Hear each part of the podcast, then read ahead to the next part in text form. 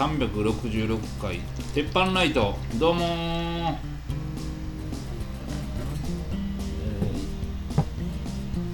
キャップモンスター井村です。マンスティー玉林でお願いす、します。えー、大喜利は6月の23日のお。水曜日の9時からあるそうです。行こうかな。4人までやもんね いやいけへんけどうんうんうん。こんなんでね。うんえー、っとなんかちょこちょこ大喜利の大会みたいな話もみんなしだしてましたよ、ああもう動いてますか。うん、まあなんかスプレッドシート大喜利いうのがあるらしいですよ。何なんですかあのあれな何のあれ？え？マイクロソフトのやつかな？あの Google スプレッドシートってやつがあるんですよ。それをそれが何ですか Excel とか Word とかをうん。こうオンラインで共有できるやつなんですよ。うん。でもリアルタイムに更新される。ああはいはいはいはいだはい。からそれをつないどいたらそこでこう回答がガッてこう出てくるみたいなのを多分使ってるんやろうなっていう。実際見てないですけど。いろいろ考えはんな。すごいですね。うん。最先端かしあれですねおいでやす小田さんのブレイク半端やないですね。じゃないな。めちゃくちゃ出てますね。むちゃくちゃ出ていや俺もそんなテレビ見てないけどうん。むちゃくちゃ出て俺がこう、うん。見見るぐらいやからむちゃくちゃ出てんねやろなと、あいつから一緒にライブ出て会った時ってあのモンスターエンジンの西森さんとか組んでたような頃。あえっとねその後ですわ。あそれやあとあのーおいでやす小田さんが俺らと同じ舞台に来た時は今新喜劇うのん。奥重さんと組んでた時かうーな、ん。あそうなん結構いろいろ組んであったんですそうそうそこから1年かに1年半ぐらいで解散してうん。なんかガチャガチャガチャっと組んでったかな、んなる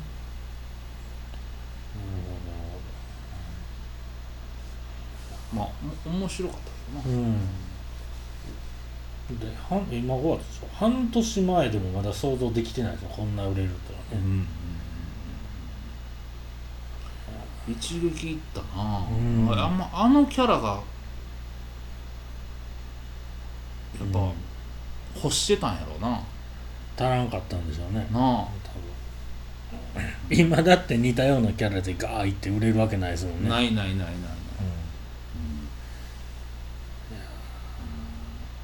まあでもなんか r 1のあれとか見に行った時ももううん。おもろかったもんな、うんめちゃくちゃ、うんうんうんいやもともとずっとおもろいですもんね。うん。いろいろおも見返してたら単独ライブも行ってましたもん、あそうなんや、昔ザザーかなんかで、もういけるでしょうね。そうですね。こっちゃ喉は大事にしてほし。いけまあ潰れそうやね。ど、あの僕ずっと手伝ってる YouTube チャンネルの動画編集してるやつでもね、あれで、まあ、システマという格闘技をちゃんと教えるチャンネルなんですけど、そこのまあ芸人の南川っていうのと、はいはい。いつも教えてくれる北川先生っていうねシステムの先生がおるんですよ、その人調べたらめちゃくちゃ出てくるぐらい有名な人なんですよ、その業界では、うんでこの間コラボみたいなことではい雷神に出てるうん。八千祐介で選手と、うん。あの G 君堂っていうねうんうん。ブルース・リーが作った武術の,、あの先生。ゼロ距離でしょ。そうゼロ距離のワンインチパンチっていう、うん。その2人の人とのコラボみたいなやつなんですよ、であの芸人のデニスの幸男ちゃんっていう人もおって、ほんでそそのメンバーで撮ったみたいなやつがあって、うん。そこでシステマの先生と G 君の先生がこううん初めて交流するみたいな感じだったそれでやったらあのワンインチパンチあると、うん。システマにもあるみたいなことになって、おお互い見せ合ってみたいなのをやってたんですよ、ならあのシステマの北川先生のうん。ワンインチパンチなんか見た目全然わからんのですよ。うん。でもなんかグンってやってん。みんなうおーってなって倒れるみたいな。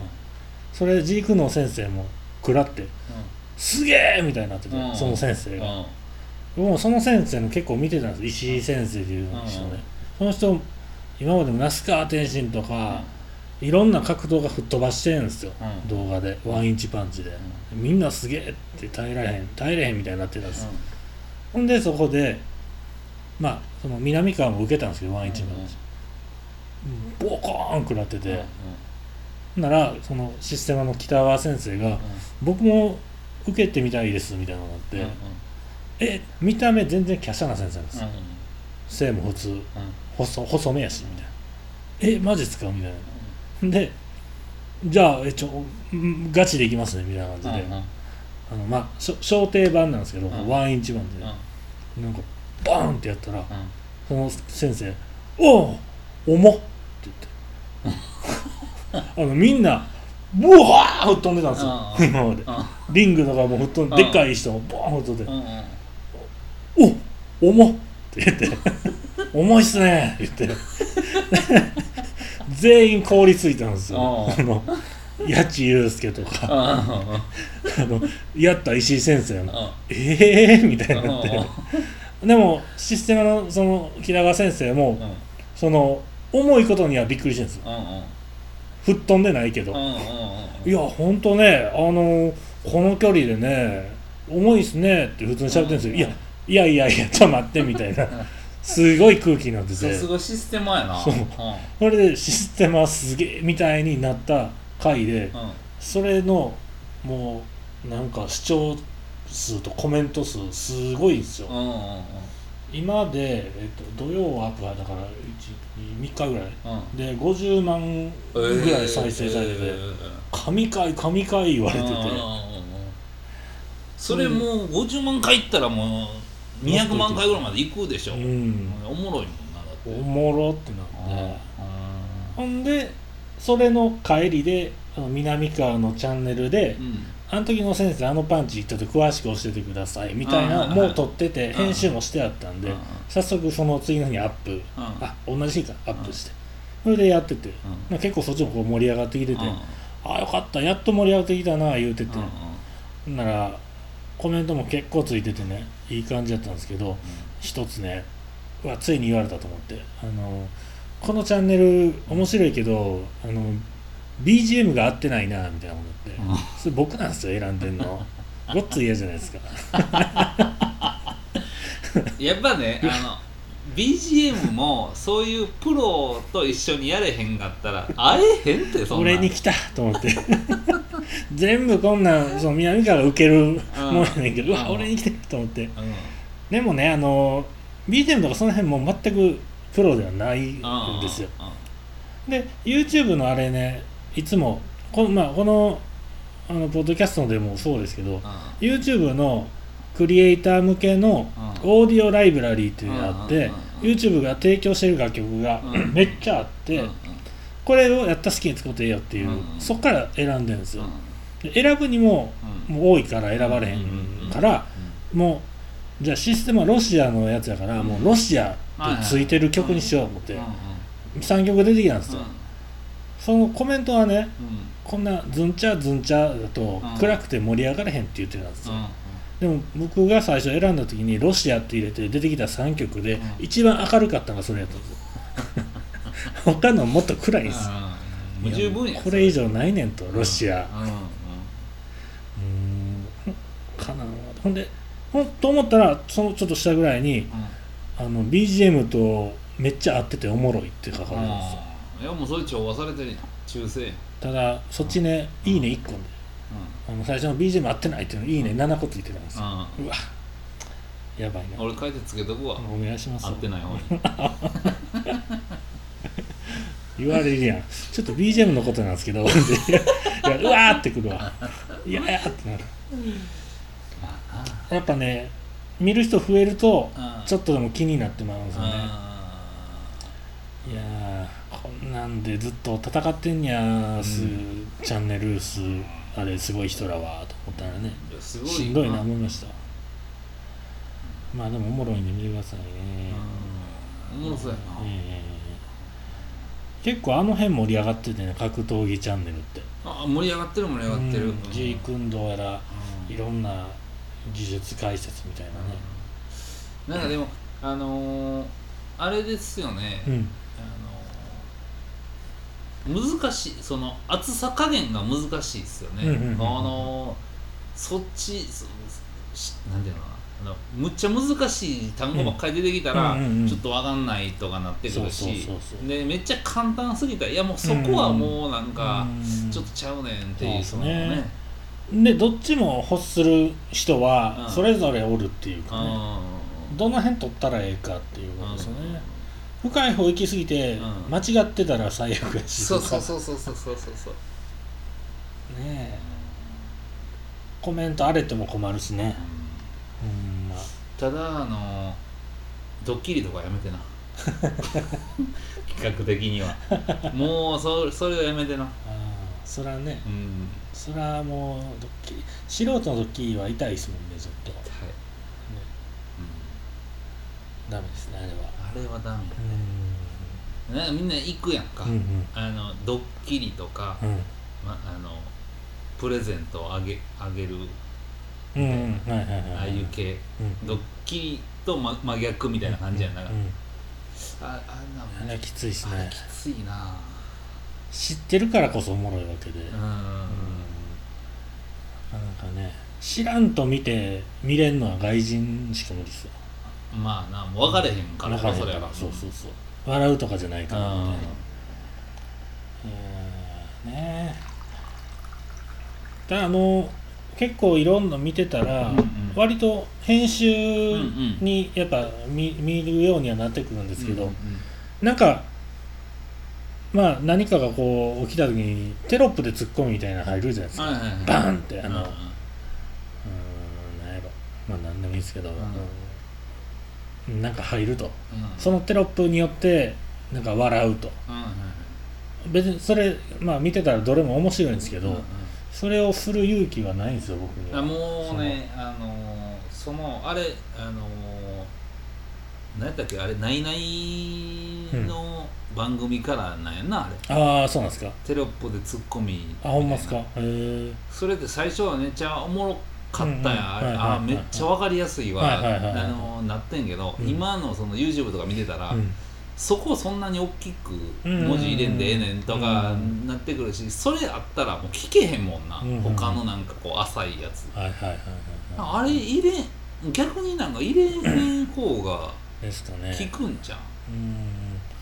まああとなんか変なリアクションになったら、リプレイでスローでうん。また出たりするじゃないですか、うんうんたまにいらんねん今それっていうのもあるじゃないですか。だからそういう冒険は要せんわなって思って、うんうんその芸人に指示指示されたらできるんですけど、うんうんうんなかなかね気使いますけど。えー、ぜひ見てください。えー、なんかありますかね。ニュースあったかなうん。うんうーん。うーん。うん。なんかね、はい。あのもうそんなとこ別にええねんけどっていう話やねんけど、そのうん。今あの整備士うん。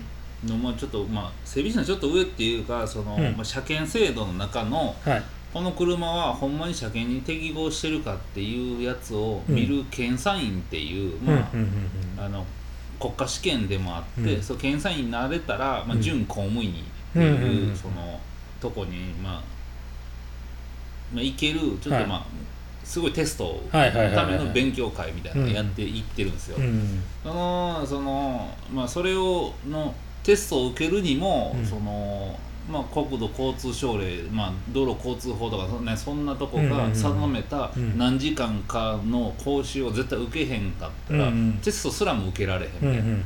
そのテストを受ける権利も2級整備士持ってて、うん。その何年か以上あのやあのその選任その整備主任に選任されてなかったらあかんみたいなやつがあるんですよ。うん何年仕事やそれ何年仕事やねんみたいな。うん。うんでそこでなんかそのやっぱり、まあ、車の不正改造とか、うん。まあ、あのまあ変に改造してるやつの、ほんまあのこれはいけるこれはあかんとかをこうあのやってるうんうん。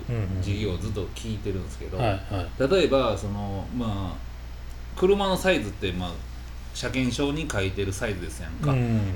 まあ、横が1 5 0センチ、えーまあ、横が1 5 0センチ長長さが3 0 0センチ、うん。高さがまあ2 0 0センチの、うん。まあ、箱型の車としたら、うん。まあ、長さはうんそこから3センチも狂ったらあかんみたいな。はいはいはいはいほんなら3センチ車で3センチ言うたらあんなやつに3センチも長さ足したらあかんのかいってなるやん、うんうんうんうん。3センチ以上足しとったら、うん。まあ、その車は、うん。あのダメなんですよっていうはいはいはいはい。やつをやってるんですけど、ん。あのその講習をしてくしてくれる人がうん。ズラなんですよ、だからそのだって検査員を育てるわけでしょ？すそうなんですよ。もうっげえいろいろちゃんと見る人らでしょ？違法改造なんです。よ 違法かは知らんよ。売られとんねんか それねだから身長がでも165センチ高さは4センチまで見れるんですけど。4センチ以上なんでまあ厳密に言うと構造変更はせなあかんですよ。らいやもうねあの入ってこないんですよね。ーほんまや。重さで言うと 小型自動車は重さはそこまで変わらんのんじゃん分からんけど。50g プラス50マイナス50までの幅もあるんですけど。あでも50なんですね、うんうんなんか 50g もしかうん、超えてさ超えてたら、まあ、高さもあかんかったし、あの総重量もあかんかってるんで。むちゃくちゃや構造変更の申請してもらえへんかったら ちょっと困りますね。っていうのをこうこうそのいろんな例題出てるんですよ、うん。例えばほんなら、まあ、オーバーフェンダー社外品をつけたとしたら、まあうん。両脇、まあ、幅は2センチまでなんで、うん。1センチ1センチとしたら、まあ、うん。構造変更しなくちゃダメなんですよ、うん。これ分かりますよねって言われてるんですけど、うん。言ってる本人が構造変更せなあかん。車乗ってもうてんねんから肩パッドとか入れてないですか。パッド入れてたらそんなは幅も。幅と高さ、ね、重量。ほんまにね。シークレットシューズ履いてシークレットシューズも高さですよ。重量もあかんから。めちゃくちゃやな。いやーね。それ指摘したらだいぶポイント入るとか。いやそれまあそれはねでもねあの、まあ、言えないですからね,、まあね、うん、そうですね。いやあまあ強敵やなそ基れ。本的ですよ。怖いな。まあでもまあええ勉強になったなと思って。だからその その人を見て これ身長4センチ変わっとったら本当やったらあかんねんでっていう、うんまあ、高さ4センチまでなんで、ううああ高さ4センチまでやからうんこの人見たらまあこれ一応センター分けのずらかぶってるから、そこもっこりしてるから、まあん。4センチはいってるやろうなって思っちゃうんですよね、確かにまあ4センチはもう忘れない。うん。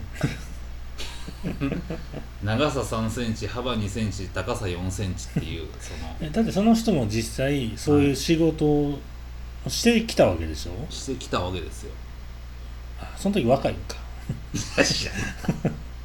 知らんけど車が高年式やからとか、低年式低年式やから言うて構造のことに関して、うん。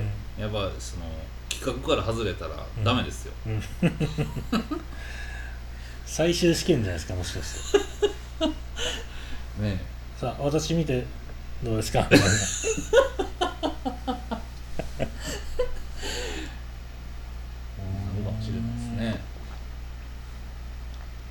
厳しいですねそれはうーん。ええ設定やななんか。コントのええ設定やな、ええ設定ですよそんな。んまあその免許を取るまでっていうかその資格のテストを受けるまでに、うん。まあそこそこ時間がかかるそのハードルがあって、うん。そのテストを行ったら、まあ、国家公務員国家国準国国家公う務員。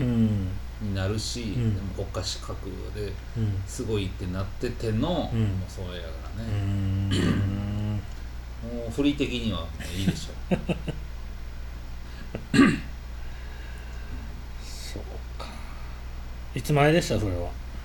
それねなんかね6月10日にその、うん一応あの学科の試験があって、うんうんうんで7月14か15にその技能の方のテストがあるっておなっておもうちょっとそれ終わったら8月ぐらい旅行行こう行ってこうかな。いいですね。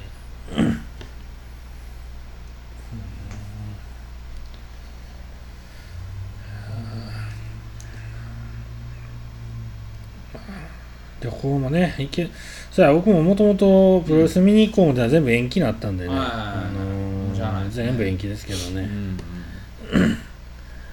5月はもうほんまおとなしいしてますね。うんもうね。うん。うん。どうなんのかな。うーん。もう難しいですね。うんうんうんうん。まだ500人ぐらいでしょ？だってコロナ。そうですね。まあね。大阪ねすごいっすよねうんでももうほんまアメリカの格闘技の見てたらもうフルで客入ってるしね。もうねゴルフもそうですよ。うんそこそこ観客入れてますよ。あのうんうんうん。外国はね。うんうんうん。日本は入れてないけど。もうだだいぶワクチンも進んでるし。日本は無理でしょうね。なんかうんねオリンピックアメリカでやってもらったんやね。いやほんまそうやで。ほんまほんま。そんな無理せんで。そんなね。うん。なんかあったかな？なんかアメリカで働いてたことある人には今アメリカから給付金届いてるらしいえ？なんか日本の日本昔アメリカで働いてた時期がある人がうん。今も79歳の人がうん。自宅のポスト開けると英語の封書が入っててうん。小切手で1400ドル。うん。15万円ぐらいえ。の小切手が入ってたこれなんか調べたらアメリカの財務省でうん。そういうえーこの人は過去5年ぐらいアメリカで働いてた経験があってうん。電機メーカーで働いてた。ほんでその年金的なえやつ。ってことでなんか今コロナ経済対策の給付金みたいなの。すごっ。ええな。ね。ええらいもんですね。田村正和死んだんですね。え嘘。4月3日午後4月4時20分心不全のため。え結構前やん。18日分かったって。ええ古畑任三郎の田村正和さんが死にましたね。マジか。ほとんど見てないけど。古畑任三郎？うん。俺も。うーん。そうですか。これは放送するね。これが77やったんや。うん。意外と若いっすよね、うん。77で死ぬって。うんそうですか。う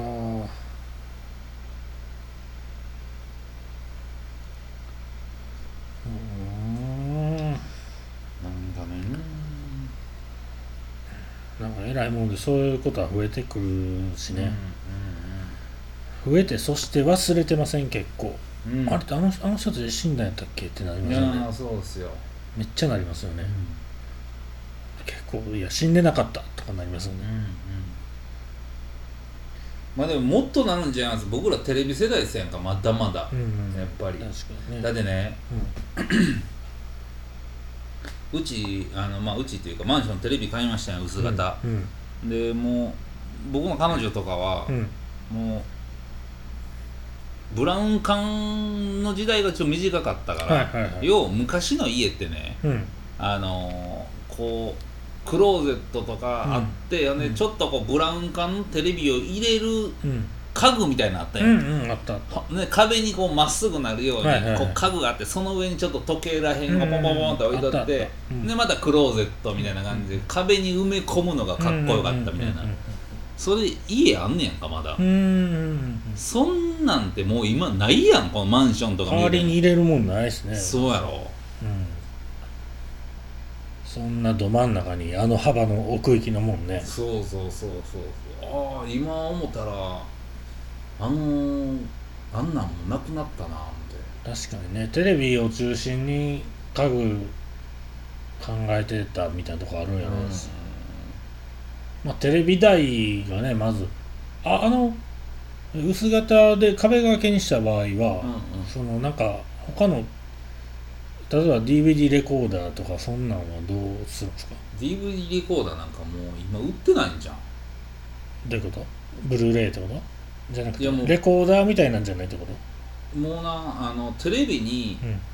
レコーダー機能がついててあほんで外付けのハードをなるほどなるほど。それが今俺まあ俺そんな最近もう10年ぐらい前に、うん。えまあ、256バイト、うん。ギガバイトのうん。外付けハード、うん。でそれでなんかあのあれプレステとかで撮ってたやんうんか、今もう2テラとかのやつ、うんうんうん。5000円ぐらいで売ってて、うん。それつけといたら、もう250日分ぐらいのやつ見れるみたいな、だからその録画機能はついててテレビ自体に、薄型の。うん。でそこにカードつけるだけで録画できる、あー。ほんでもともと YouTube とか見れるし、はいはいはい。Netflix とかももう全部入ってったりとかする、うーん。なんかすごいよ。ええな。う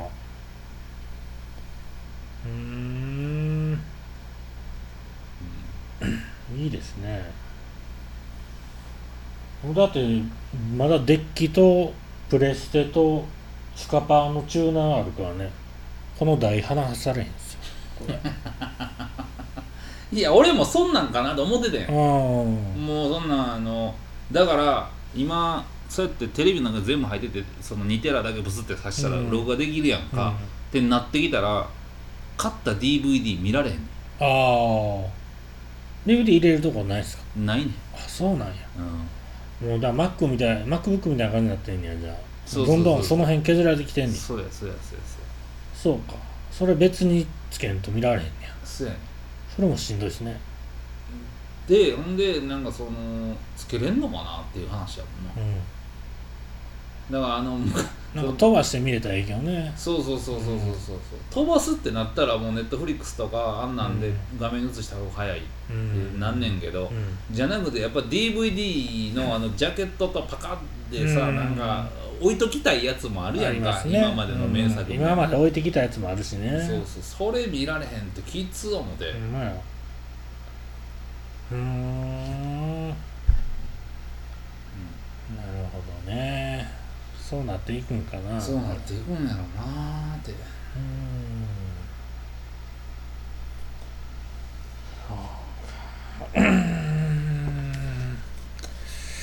まあまあまあね次電化製品何買おうかなって。うん。足らんもんはえーっとね。いや別にないんや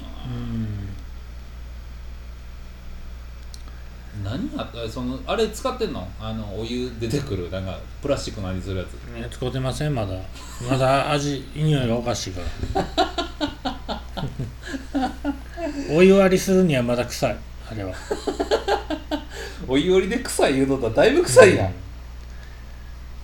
うん。芋焼酎割ってもあれは匂い気になりますわ絶対、あそう。ん、瞬間のポットね。あれはちょっと匂いが取れるらしいねんけどな。う何買おうかな次。うーん。意外とねあこんなんあんねやみたいなのあるんでしょうね。うんそうやろうな。行ったらね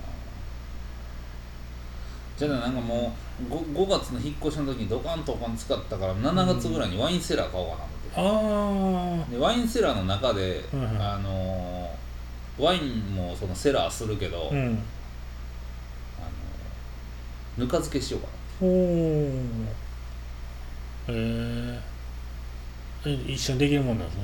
ないやなんか温度上げたらあかんって書いてたから、ああ外置いとかれへんやんか。なるほどなんか赤井さんがワインセラーはここやみたいな言ってた気がするの。嘘やん。聞いといてや、ね聞いてくださいよそれぐらい。パッと。岩井さなんんかすぐ言ってましたよメーカー。嘘。どこどこや言って。う聞いとこーんうん。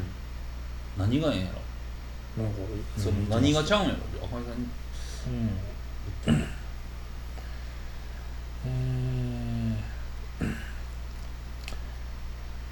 ワインセラーとかそう確かに家家行ってワイン出てきたらええもんな。かっこええもんなあれ。いやそれがさなんか3000円ぐらいのワインじゃそのなうん。そのワインの話になったんや。今、うん。ソムリエの勉強してるおばはんと、うん。いやほんでうん。あの俺ちょっと半年ぐらい前にうん。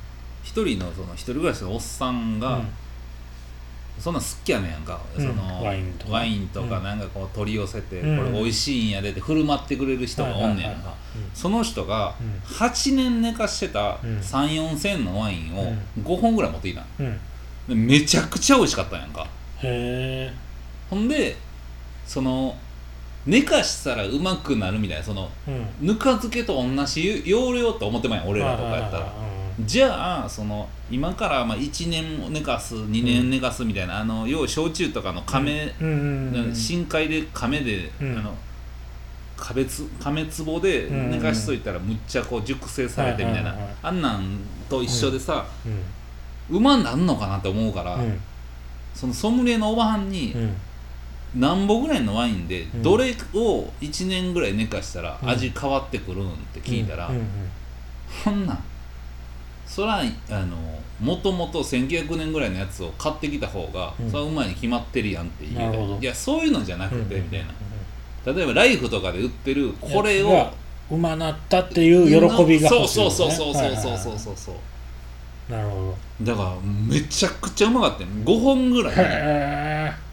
赤ワインなんかさ、ううんまい言うてさ1本1万円やったら飲めへんやんか、うんうん3 4千円のやつ、うん。うんうんこれめちゃくちゃうまい。わ初めてこれこんなうまいワイン飲んだと思うぐらいうまかったよ。へえ。そうなんや。びっくりすんで。うーん。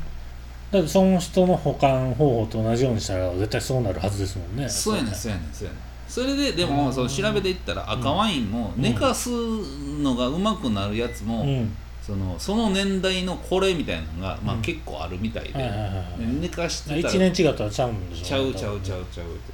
せやけどさもうそんなうまなってんの見てるからさ、うん。あこれちょっとちゃうなって言ってもそれ3000ぐらいのワインがうん。やっぱり、一応やっとこうかみたいな。そんな、めっちゃうまなると思うんやけどな、うんうんうんうんうん。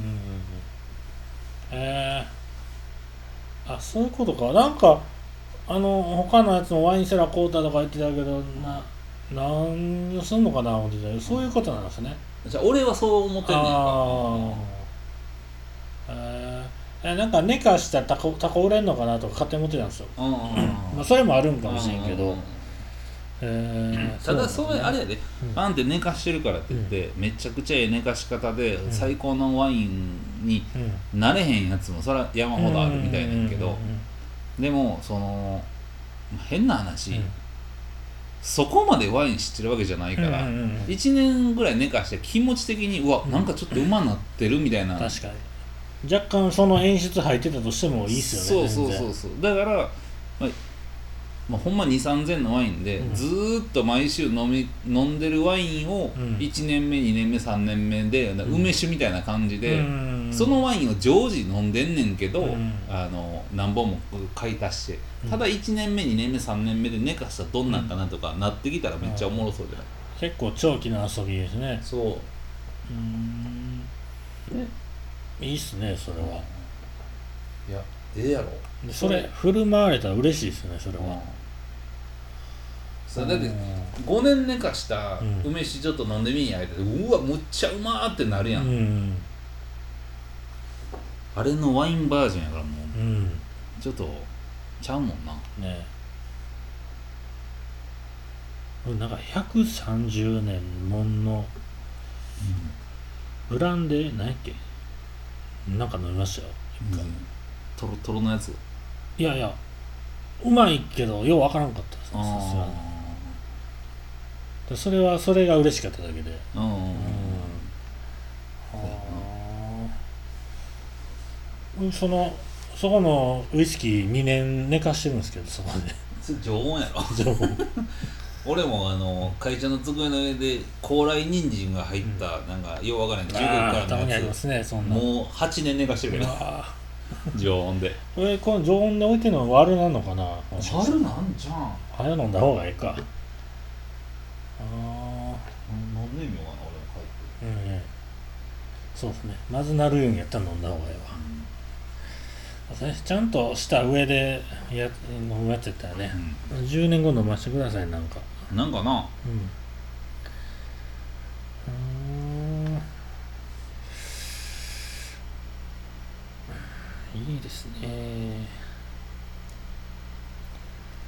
熟成ってあのお作りの熟成めっちゃうまいっすよねあれ。うんうんうんあんなもん全然知らんかったけど、まあ、そのちゃんとした店橋本さんとかちゃんとした店でしか食ったことないですけど、うんうんあこんなうまいんや思いますねあれ、あれクエとかうやったらめちゃうまいで。ん、自分でできるもんなんですかあれはめっちゃ難しい。あのーこれってまあまあ何でもそうやねんけど、うんまあ、魚やったら魚って、まあ、例えばでっかい魚があるとするやんか、うん。まあ、ぶっとい魚が、うん。ほんならそのうまみ成分って中心に寄っていくねんビューンって。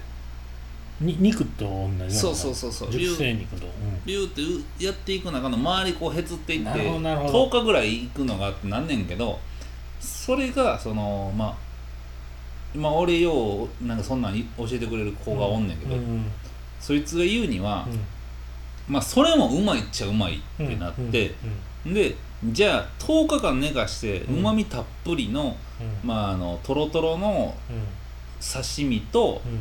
歯ごたえバキバキの、はい。そのお同じお魚やったらどっちがうまいねんっていう話になったあらー。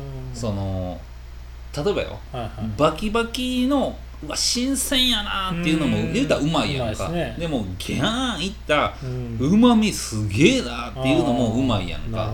っていうそのとこがうまいってなんなんっていう話になってくる。極端に上げたら好みになる、そうそうそうそうそう。ちょうどええとこ狙うのはその店の選び方みたいなことね。そうそうそうそうそう。なるほど。だからその時の気分とそのタイミングがバッチリやったらいはいちょっと歯応えやるけど3日目ぐらいとかやったらうんうんうんああやっぱめっちゃうまいとかなるし。だからあのそれを例えば橋本さんとかやったら俺はこのぐらいのこれがうまいと思ってるから出してんねんって感じするから頼みたになるみたいなことじゃないですかうまいうまい。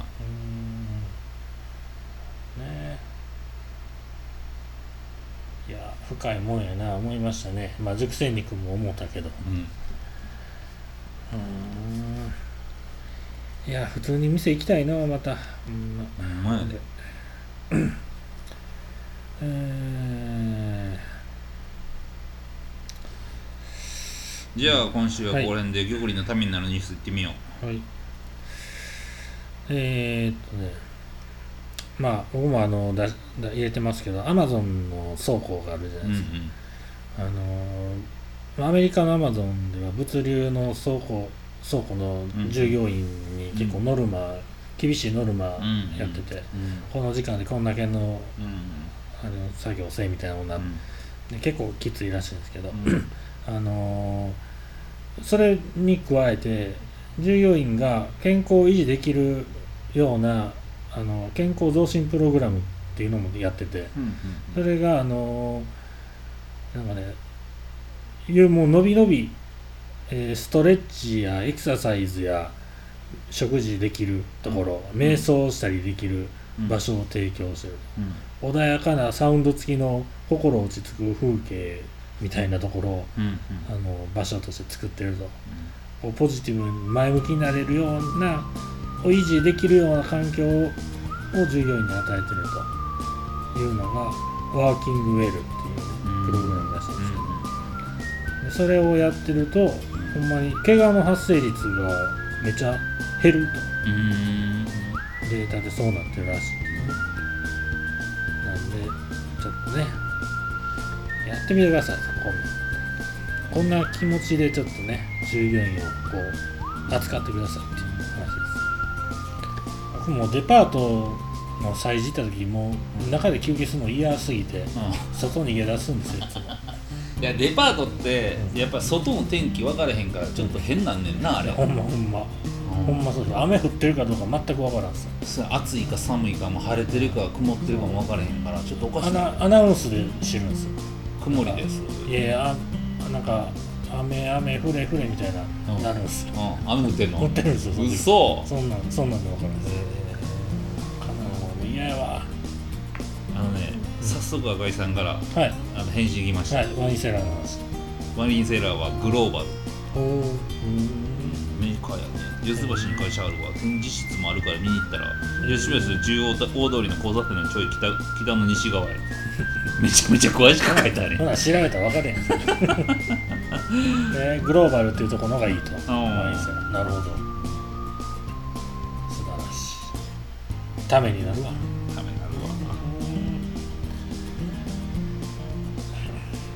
楽しみにします。いつか。はいはい。買っときます。買ってみますわ。じゃあ今週はここら辺でありがとうございました。ありがとうございました